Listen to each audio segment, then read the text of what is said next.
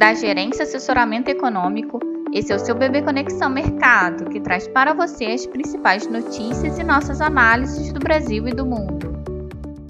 Quinta-feira, 24 de março de 2022. Meu nome é Eduardo Toneto. Vou dar um panorama sobre os principais mercados. Sobre a guerra na Ucrânia, o foco de hoje se volta para a reunião em Bruxelas entre Joe Biden e os líderes da União Europeia e do G7 para discutir sobre a situação do leste europeu, incluindo decisões sobre a atuação da China e uma possibilidade também de suspender importações de petróleo da Rússia. Na Europa, as leituras preliminares dos PMIs da indústria e dos serviços mostraram, no geral, uma ligeira desaceleração em relação aos números de fevereiro, embora tenham surpreendido positivamente as expectativas e permaneçam também acima da marca dos 50 pontos, que indicam o crescimento dos setores. As bolsas asiáticas fecharam a sessão da região em queda, com investidores cautelosos antes das reuniões que ocorrerão na Europa para tratar da situação na Ucrânia.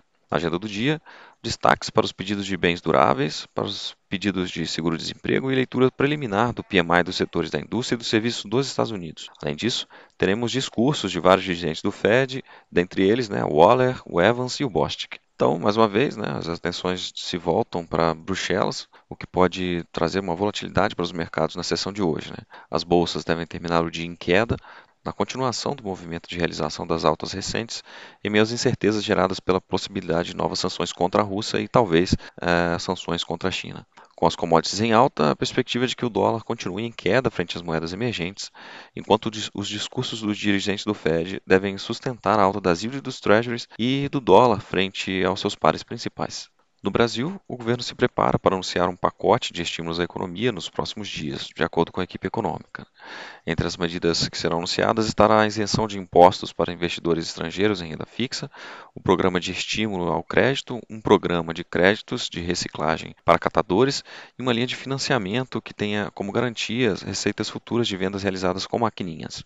Segundo o entendimento de técnicos do Ministério da Economia, a redução de tributos regulatórios, como o imposto sobre produtos industrializados e o de importação, não esbarra na lei eleitoral. Já outros tributos que estão na mira do governo para mitigar os, impactos do preço dos combustíveis, como PIS e COFINS, têm caráter arrecadatório e, assim, a legislação pode ter, ser um impeditivo para eventuais medidas.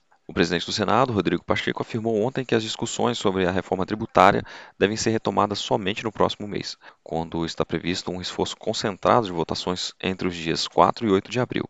Segundo o noticiário, o Ministério da Economia estuda aumentar de 25% para 35% o tamanho da redução das alíquotas do IPI, além de levar em 15 dias o prazo para o pagamento do imposto. Atualmente, a quitação do tributo deve ser feita, na maioria dos casos, em até 25 dias no mês seguinte ao da ocorrência dos fatos geradores. Caso a medida seja aprovada, passará para 40 dias. A Câmara aprovou ontem, em dois turnos, a PEC que cria regras para a remuneração de agentes comunitários de saúde e de combate às endemias, além de fixar um piso salarial de dois salários mínimos à categoria, sobre um custo anual de 6 bilhões para a União. A proposta segue para o Senado. O governo também trabalha para a aprovação de uma PEC que recria bônus de 5% de salário a cada cinco anos para juízes e procuradores. Os ativos locais devem continuar sensíveis ao exterior, com os investidores monitorando o andamento da crise no leste europeu e na expectativa pela reunião da OTAN hoje em Bruxelas, onde novas medidas contra a Rússia poderão ser adotadas. Novas declarações de dirigentes do Fed também seguem no radar, o que pode alimentar as apostas de aceleração do ritmo de aperto monetário. No mais, a aparente continuidade de fluxo externo a alta das commodities e juros internos atrativos seguem favorecendo o suporte aos negócios locais. Assim, esperamos que a bolsa siga uma tendência de alta, buscando romper a resistência dos 118 mil pontos, o dólar se desvalorize frente ao real, testando o nível dos R$ 4,82 e a curva de juros opere mais estável com viés de alta nos prazos curtos, em linha com o teor do RTI e da alta do petróleo, né? enquanto os médios e longos devem refletir a alta das taxas dos treasuries e o leilão do tesouro. Bom dia a todos e bons negócios.